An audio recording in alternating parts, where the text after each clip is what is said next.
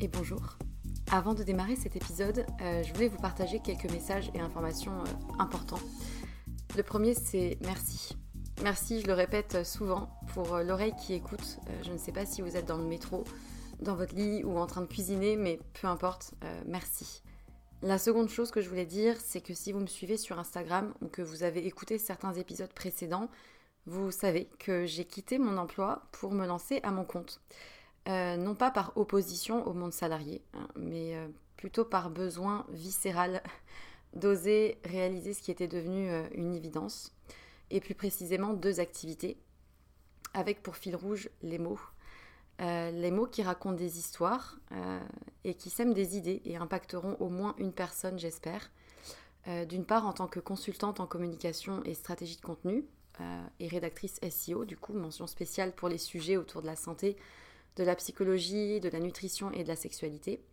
Euh, et ensuite les mots pour aider d'autres personnes à rayonner euh, par des suivis personnalisés réunissant mes connaissances en psychologie et en trauma, le tout infusé par une approche globale mêlant énergétique, tantra, polarité féminine et masculine, blocage émotionnel et outils somatiques sur lesquels je me forme depuis quelques temps.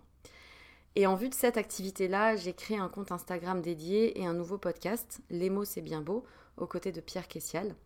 Et je serai infiniment reconnaissante si vous prenez deux minutes de votre temps pour répondre à un court sondage euh, qui m'aidera justement à m'aligner aux besoins et challenges d'un maximum de personnes et qui vous concerne peut-être dans votre vie personnelle pour proposer justement euh, des accompagnements réellement efficaces. Donc euh, vous avez les liens de l'autre compte Instagram et du sondage dans la description de l'émission. Donc merci infiniment si vous prenez ces deux petites minutes pour, pour y répondre. Et pour terminer ce message, j'aimerais juste euh, vous dire une phrase qui, euh, qui réunit un peu tout, toute l'idée et tout ce qui m'anime. Euh, raconter une histoire, c'est surtout raconter celle de quelqu'un qui a besoin de l'entendre et qui sera galvanisé par l'énergie perçue à travers ces mots-là. Voilà, je crois que c'est un, bon résumé du fil rouge de ce vers quoi je vais et ce qui m'anime. C'est tout pour moi et du coup, bonne écoute.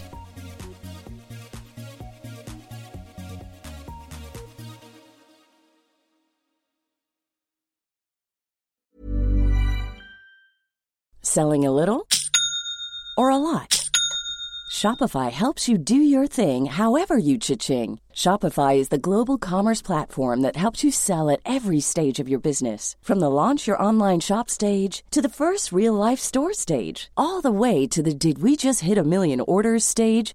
Shopify is there to help you grow. Shopify helps you turn browsers into buyers with the internet's best converting checkout. 36% better on average compared to other leading commerce platforms because businesses that grow grow with Shopify. Get a $1 per month trial period at shopify.com/work. shopify.com/work.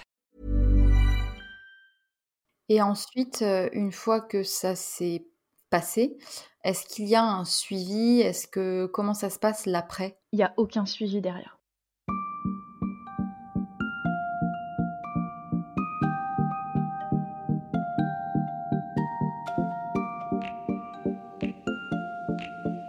Bonjour et bienvenue sur Sois sage et parle fort, le podcast pour oser, changer, ne plus se conformer, se cultiver, rire ou pleurer, débattre de sujets et anecdotes variées. Je suis Marie et je vous retrouve pour la seconde partie de l'épisode avec Anaïs qui a décidé un jour de faire don de ses ovocytes. Acte entièrement altruiste en France, le don de gamètes n'est absolument pas dédommagé. La conséquence? Un faible nombre de dons et des besoins toujours aussi élevés. Faut-il considérer la loi française comme hypocrite? À partir de quel moment le parent social est-il supérieur au parent génétique? Je vous laisse découvrir la seconde partie de notre échange. Bonne écoute. C'est-à-dire que tu n'as même pas euh, connaissance de ce que ça a donné Est-ce que c'est arrivé chez quelqu'un? Enfin, Est-ce que ça a aidé des parents? Enfin, tu n'as aucune idée après de ce qui a pu se passer? Euh, après la ponction, dans la chambre, le médecin est venu. Voilà, on m'a pris mes constantes, euh, on s'est assuré que j'avais pas de grosses douleurs euh, et que tout se passait bien. Et surtout, là, ils m'ont dit qu'ils avaient réussi à prélever 28 ovocytes. Donc, ce qui était ah vraiment beaucoup, ils m'ont dit. Alors ça, je pense que voilà, ils sont forcément tenus au secret médical et comme c'est anonyme, Mais bon, voilà, j'étais une petite curieuse, donc je leur ai demandé si, voilà, ça allait profiter euh, à des femmes euh, tout de suite. Euh, et il m'a dit qu'il y avait déjà des femmes qui avaient été inséminées. Donc quatre heures après ma ponction. Oh, c'est chouette, ça c'est quand même, ça doit faire plaisir. Après, le truc c'est que même si jamais il y a eu une injection d'ovocytes chez quelqu'un, Là encore, on n'a pas la certitude que l'embryon s'accrochera, mais bon. Je sais que d'après ces mots, plusieurs femmes en ont bénéficié, et le jour même en fait. Et ça, c'était le tout début décembre. Donc c'est rigolo parce que bah après il y a eu la période de Noël et je me suis dit que potentiellement peut-être qu'il y avait certaines femmes pour lesquelles ça avait marché, qu'elles avaient fait le test et qu'elles avaient eu un chouette cadeau de Noël.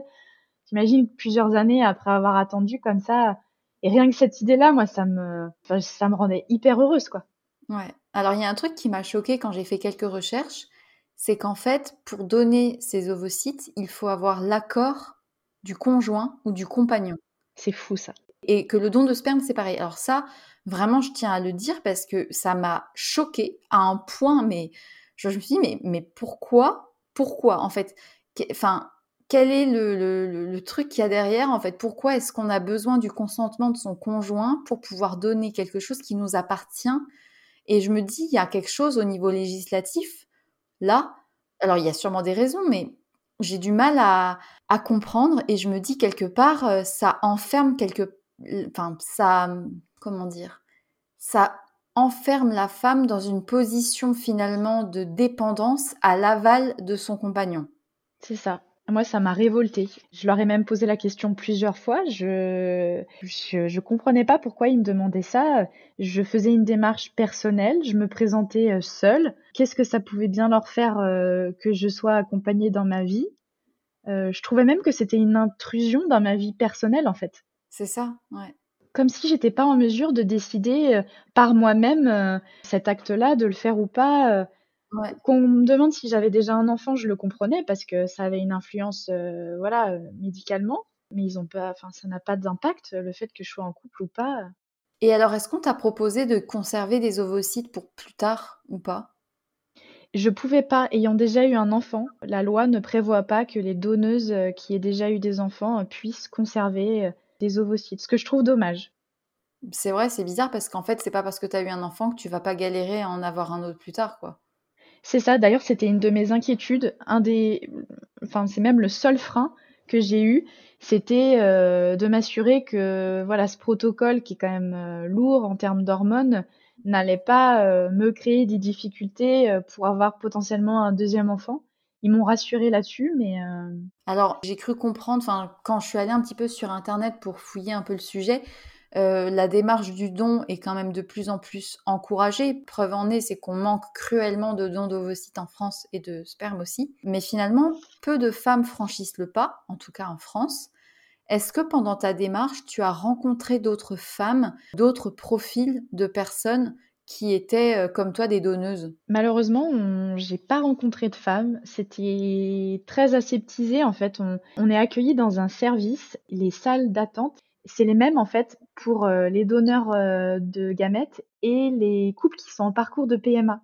Et ça, c'est très étrange parce que du coup, moi, j'aurais bien eu envie d'entamer euh, des discussions et de faire connaissance, mais je savais pas, tu vois, si c'était des donneuses ou si c'était des femmes qui étaient en attente de gamètes ou même qui étaient en parcours de PMA. Ça fait un peu genre protocole secret, comme si c'était quelque chose qui se dit pas, qui se on n'en parle pas, on a besoin, mais on, fait peu de, pas de publicité, mais finalement, même si c'est euh, quelque chose qui manque en France, il y a assez peu de communication en la matière, je trouve. C'est fou parce que les besoins sont énormes. Je pense que c'est faire aussi appel, bah, un peu comme le don euh, de sang ou d'organes, faire appel à ce qu'il y a le plus profond en nous, quoi, l'altruisme, la générosité. Et en même temps, euh, c'est fait dans un secret le plus total. Euh, c'est hyper euh, aseptisé le parcours. C'est que les personnes qu'on a en face de nous, elles sont très bienveillantes, très chaleureuses, mais c'est très individualisé en fait. Est-ce que tu t'es sentie seule pendant ce parcours? Parce que c'était quand même finalement très protocolaire, les injections, les machins. Enfin, tu t'es pas sentie un peu seule dans ta bataille entre guillemets? Alors du point de vue médical et accompagnement, je te dis, j'ai trouvé ça très aseptisé et très informel sur ces aspects-là. Et en même temps, j'avais des sages-femmes qui étaient euh, plus que passionnées par ce qu'elles faisaient et elles avaient vraiment le sentiment d'être utiles. Et elles étaient très bienveillantes, euh, très chaleureuses. À côté, euh, personne autour de moi ne connaissait le don de gamètes. Tout le monde m'encourageait, j'étais très soutenue par mes amis, ma famille, mon compagnon. voilà, tout le monde trouvait que c'était une chouette démarche. Mais je pense en fait que si on le fait, il faut être, euh, faut que ce soit une démarche profonde, quoi, qu'on soit vraiment animé par ça, parce que faut quand même avoir une motivation euh, en béton. Bah tu vois, autant le don du sang, on en entend régulièrement parler parce qu'il y a des appels à du don, autant les dons de gamètes, je crois pas me souvenir d'avoir déjà vu des communications en la matière. Bah, j'étais étonnée moi aussi de, ce sujet-là parce que les documentations que j'ai trouvées, elles sont accessibles sur euh, le site de la biomédecine ou les CHU, mais même sur les réseaux sociaux. Encore une fois, c'est des groupes qui créent des toutes petites communautés autour des donneurs ou euh, autour des couples pour la PMA. Au-delà de ça, il se passe rien. Il y a juste un compte qui vient d'être créé par euh, un peu officiel par euh, l'agence de la biomédecine. Ils ont créé deux comptes, je donne mes ovocytes et euh, je donne mes spermatozoïdes, mais il y a trois postes, c'est très très nouveau quoi. Comme je le disais dans mon introduction, en Espagne, le don d'ovocytes est plus démocratisé aussi parce que les donneuses sont, alors je dirais pas rémunérées, mais disons qu'elles ont un dédommagement pour le coût on va dire, psychique et physique que ça nécessite. Est-ce que tu penses que la France est à la traîne sur ce sujet? Est-ce que tu as un avis sur ça? Est-ce que euh, un dédommagement euh, financier serait peut-être euh, une chose peut-être plus logique? Enfin, qu'est-ce que tu en penses? J'avoue que je me suis pas mal posé de questions à ce sujet. En France, la loi dit qu'il y a trois grands principes, le volontariat, la gratuité et l'anonymat. Moi, l'anonymat, je trouve que, enfin, on en reparlera probablement après, mais je, bon, je trouve que c'est euh, source de questionnement. Le volontariat, c'est une évidence. Et la gratuité, je n'ai pas un avis tranché sur le sujet. Parce que pour moi, la motivation première, ça doit être euh, voilà un geste vraiment altruiste. Je trouve que c'est un acte de générosité dénué de tout lien avec l'argent. Donc c'est ce qui me fait dire non. Et ce qui me ferait dire oui, c'est que c'est quand même lourd. On est indemnisé. Attention, on a une petite indemnité qui est très faible. Moi, j'étais, je dois dire, un peu déçue du montant qui couvrait à peine les frais que j'avais eus. Hmm. J'ai eu euh, ce remboursement cinq mois après mon don. C'était bien en deçà euh, des frais que j'avais euh, engendrés. Mais voilà, ma motivation, elle était bien au-delà, donc la déception, elle était minime. Voilà, je pense que il faut quand même s'assurer que ça dépasse le cadre budgétaire, mais c'est quand même très lourd. Je me sors tout juste des, des conséquences que ça a eu physiquement. Donc oui, je pense que d'indemniser de façon plus conséquente, ce serait euh, légitime. Après, je me questionne sur euh, les réelles motivations qu'il y aurait derrière pour les donneurs. Dans l'absolu, on peut se dire, ben, peu importe la motivation, si ça permet d'avoir des ovocytes disponibles pour des personnes qui en ont besoin, pourquoi est-ce que la France est dans cette espèce de paradoxe, d'hypocrisie un petit peu de dire bah donnez, donnez, donnez, mais en plus de ça, on vous dédommage pas. En même temps, on peut aussi se dire ouais, mais euh, quelque part euh, financiariser, on va dire le fait de donner des gamètes, est-ce que c'est éthique? Là encore, c'est des questions assez compliquées, je trouve. Quand on voit que dans un autre pays où il y a un dédommagement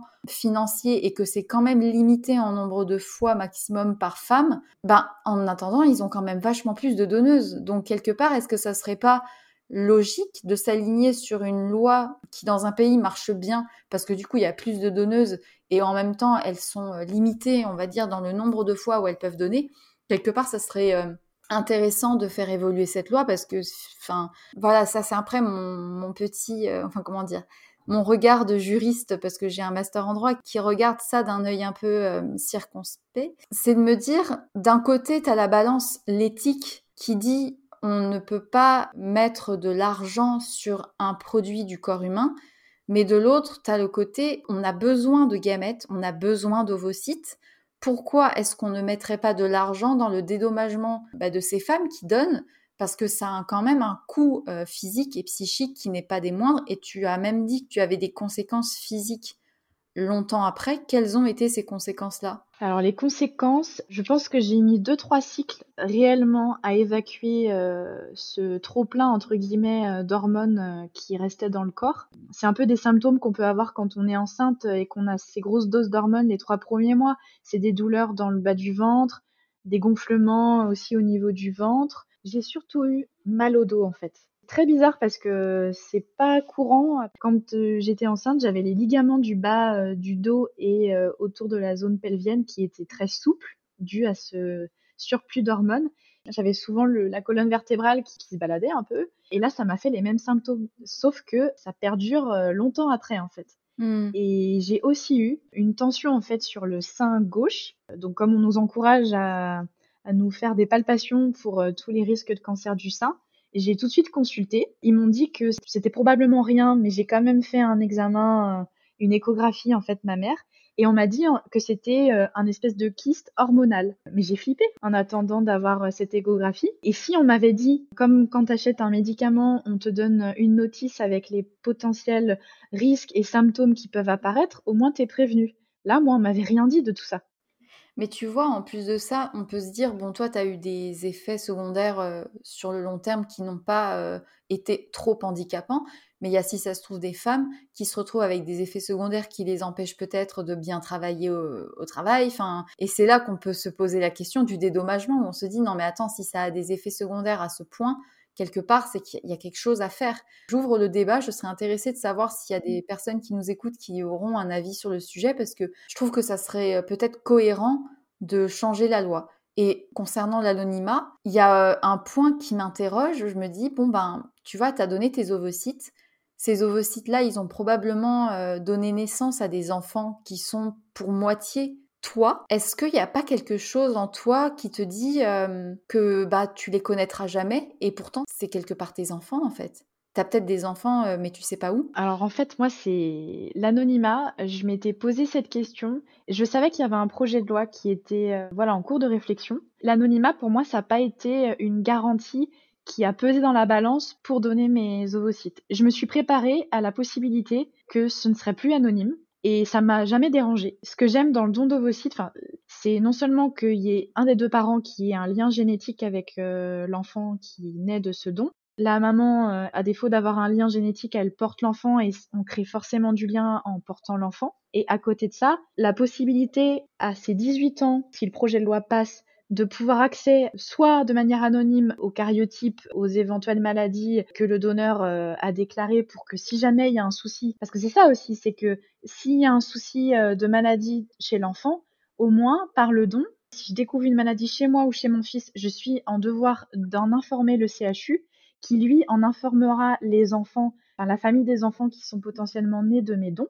Donc il y a un vrai suivi et ça c'est franchement très important à mes yeux à partir de ses 18 ans, l'enfant né de dons d'ovocytes, il peut potentiellement euh, rentrer en contact en fait avec euh, le donneur ou la donneuse, poser des questions euh, s'il en a besoin. Et quand on voit les gens qui ont été adoptés, ce besoin presque viscéral de connaître leurs origines, pas pour créer forcément un lien avec la personne, ils savent très bien qui sont leurs vrais parents, c'est ceux qui les ont élevés, mais savoir du moins d'où on vient, je pense que c'est très important et, le don répond aussi à ces questions-là si l'anonymat est levé. Moi, ça n'a jamais été gênant, d'autant plus que j'ai jamais considéré que j'avais un lien de parenté quelconque avec les enfants qui naîtront de mes dons. Pour moi, aujourd'hui, j'ai un seul enfant, c'est mon fils. J'ai ce lien génétique avec ces enfants mais pour moi, ça s'arrête là, en fait. Ça va pas au-delà. J'ai vraiment pas le sentiment euh, d'avoir un quelque lien de parentalité euh, avec ces enfants-là parce que c'est juste euh, génétique au même titre que ça va peut-être choquer certaines personnes, mais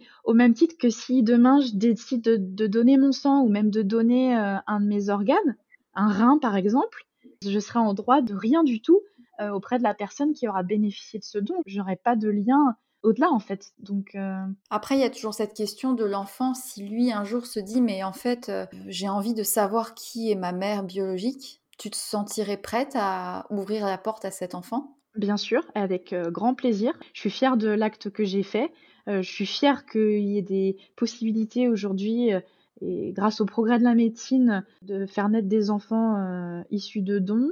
Et je pense que pour un enfant, ce qui est le plus important, c'est d'avoir été entouré d'amour. La persévérance dont font preuve ces couples, je doute pas que ce soit des gens très bien qui vont donner beaucoup d'amour à ses enfants. Et si un jour un enfant frappe à ma porte et cherche à savoir euh, d'où il vient, je comprends la démarche, mais à 1000%. Et je suis prête à, accueillir, à répondre aux questions. S'il y a un lien qui doit se créer, il se créera avec grand plaisir. S'il n'y en a pas, et ben c'est pas grave aussi. Je suis complètement ouverte en fait, et je suis très à l'aise avec l'idée. Mais je sais aujourd'hui que j'ai qu'un seul enfant, vraiment. Alors du coup, de cette période, de cette démarche, qu'est-ce que tu en retires? Est-ce que tu as appris des choses sur toi?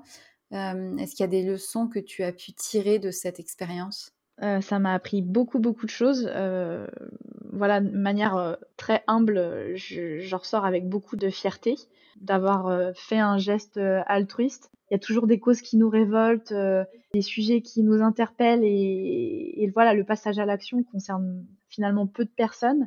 En tout cas, voilà, je suis fière d'avoir fait un geste euh, altruiste. À part de la fierté, j'ai rien gagné concrètement, mais de savoir que ça a donné euh, du bonheur à des gens que je connais pas et voilà, on s'est entraidé entre femmes, cette idée me plaît beaucoup. Puis voilà, je trouve qu'aujourd'hui, on est dans une société euh, hyper individualiste, que c'est un peu, je vais être un peu dure dans mes mots, mais on est là pour ça. C'est un peu marche ou crève parfois. Voilà, cet acte-là, ça montre qu'il y a encore de l'empathie, de la générosité et de la solidarité qui sont possibles. Voilà, par des actes super concrets, euh, aider d'autres personnes sans rien demander en échange. C'est quelque chose de, super important, quoi. Je me pensais pas si persévérante que ça. Je suis quelqu'un qui est décrite par ses proches comme quelqu'un qui zappe souvent d'un hobby à l'autre, d'un projet à l'autre. Il y a beaucoup de choses qui m'intéressent. Je suis très curieuse. Et là, en fait, euh, depuis le moment où je me suis questionnée sur le sujet jusqu'au don et même jusqu'à aujourd'hui, même avec les symptômes qu'il y a eu derrière, euh, jamais, au grand jamais, ça m'a fait douter. la motivation doit dépasser l'aspect financier. Je pense qu'il faut davantage rémunérer les donneurs et les donneuses, enfin surtout les mmh. donneuses. Après, ça doit pas être la première motivation. C'est la seule certitude que j'ai. J'ai envie d'aborder un petit sujet avec toi, euh, puisque ça a été euh, l'objet de certains épisodes précédents. Bon, bah, la parentalité, c'est un sujet qui fait débat. Si tu as écouté les épisodes, euh, tu sais que l'éducation dite bienveillante couvre une réalité euh, un peu moins brillante avec euh, des injonctions à la parentalité idéale, euh, le côté mère sacrificielle, des méthodes clés en main pour être parent, avec tout ce que ça englobe, des pseudo-coachs en parentalité, etc. Est-ce que tu as une opinion sur ce courant qui se veut bienveillant? Et est-ce que tu en as été plus ou moins victime Je me suis pas mal intéressée à ces courants d'éducation bienveillante, les méthodes Montessori, les enseignements Catherine Guégan euh, quand j'étais enceinte parce que je voulais faire tout parfaitement. Euh, voilà, je voulais me, ça me rassurait en fait de me documenter euh, au maximum. J'ai projeté du coup un idéal maternel et un idéal d'éducation que je pensais être un espèce de cocon rassurant pour le moment où j'allais réellement devenir maman. Et en fait, je me suis rendu compte que ça m'avait mis des barrières et ça m'avait mis une pression énorme. Ouais. Je dis souvent, avant j'avais des principes et maintenant en fait j'ai un enfant et j'ai un enfant, une personnalité que je pouvais pas prévoir, des attitudes auxquelles je pouvais pas m'être préparée et en fait je fais ce que je peux. Je fais ce que je peux, j'essaye un peu de prendre du recul sur tout ça.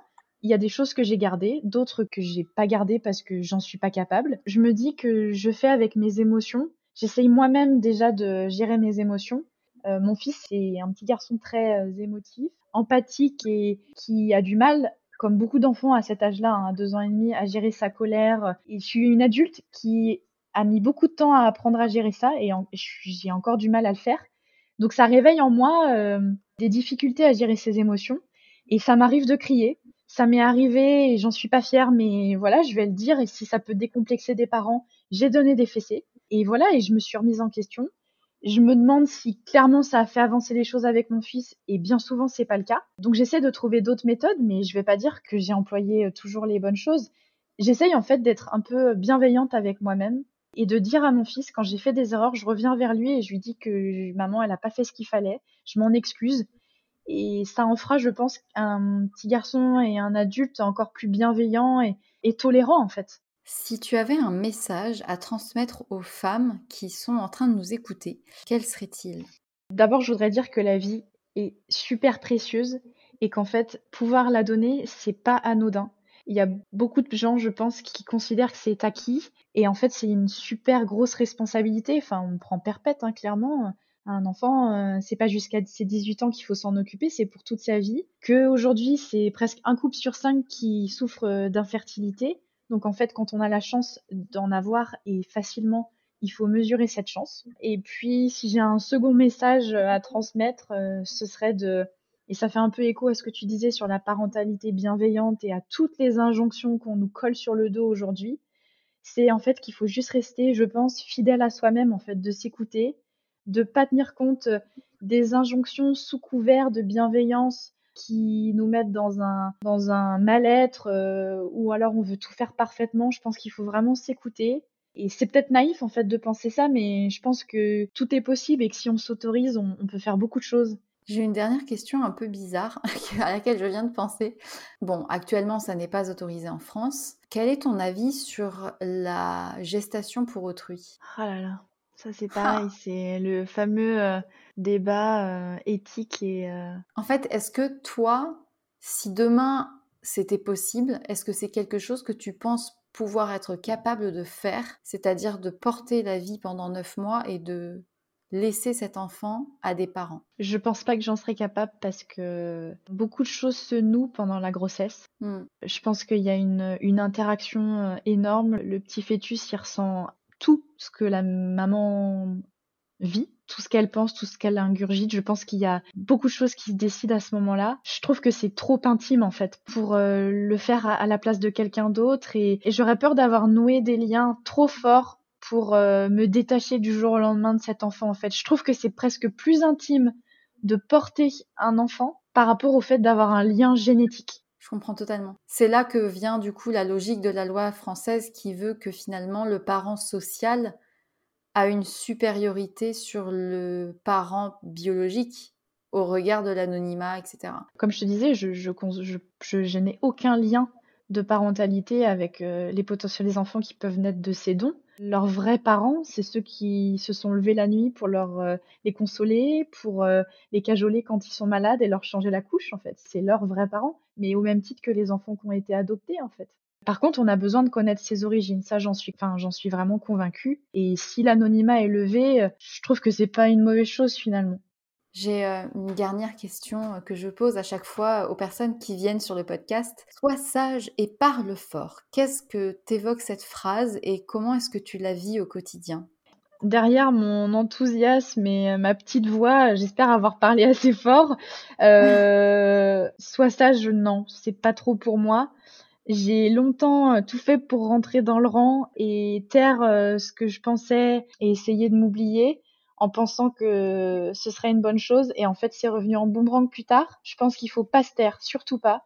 Je pense que libérer la parole euh, sur tous les sujets, surtout des sujets comme ça qui sont passés sous silence, c'est hyper important. Ça a plein de vertus, d'informer, de décomplexer, de rendre accessible et de vulgariser euh, des choses qui apparaissent comme trop compliquées. Je travaille dans la communication, donc pour moi c'est hyper important. Aujourd'hui, c'est profondément injuste qu'il y ait des, gens qui puissent donner la vie si facilement sans la respecter et d'autres qui crèveraient pour donner la vie et qui la respectent au plus haut point mais qui ne peuvent pas. Et donc voilà, non, il faut parler et surtout parler fort en fait. Quand on se rend compte pour plein d'autres sujets que parler fort ça dérange, bah moi ça me donne envie encore plus en fait de transgresser cet interdit et tu le fais d'ailleurs très bien euh, sur tous les sujets que tu abordes. Donc non, je pense qu'au contraire, il faut parler pour faire bouger les choses. Il n'y a que comme ça que la société avancera dans le bon sens. Bah, je te remercie beaucoup pour euh, ces réponses et, ton témoignage.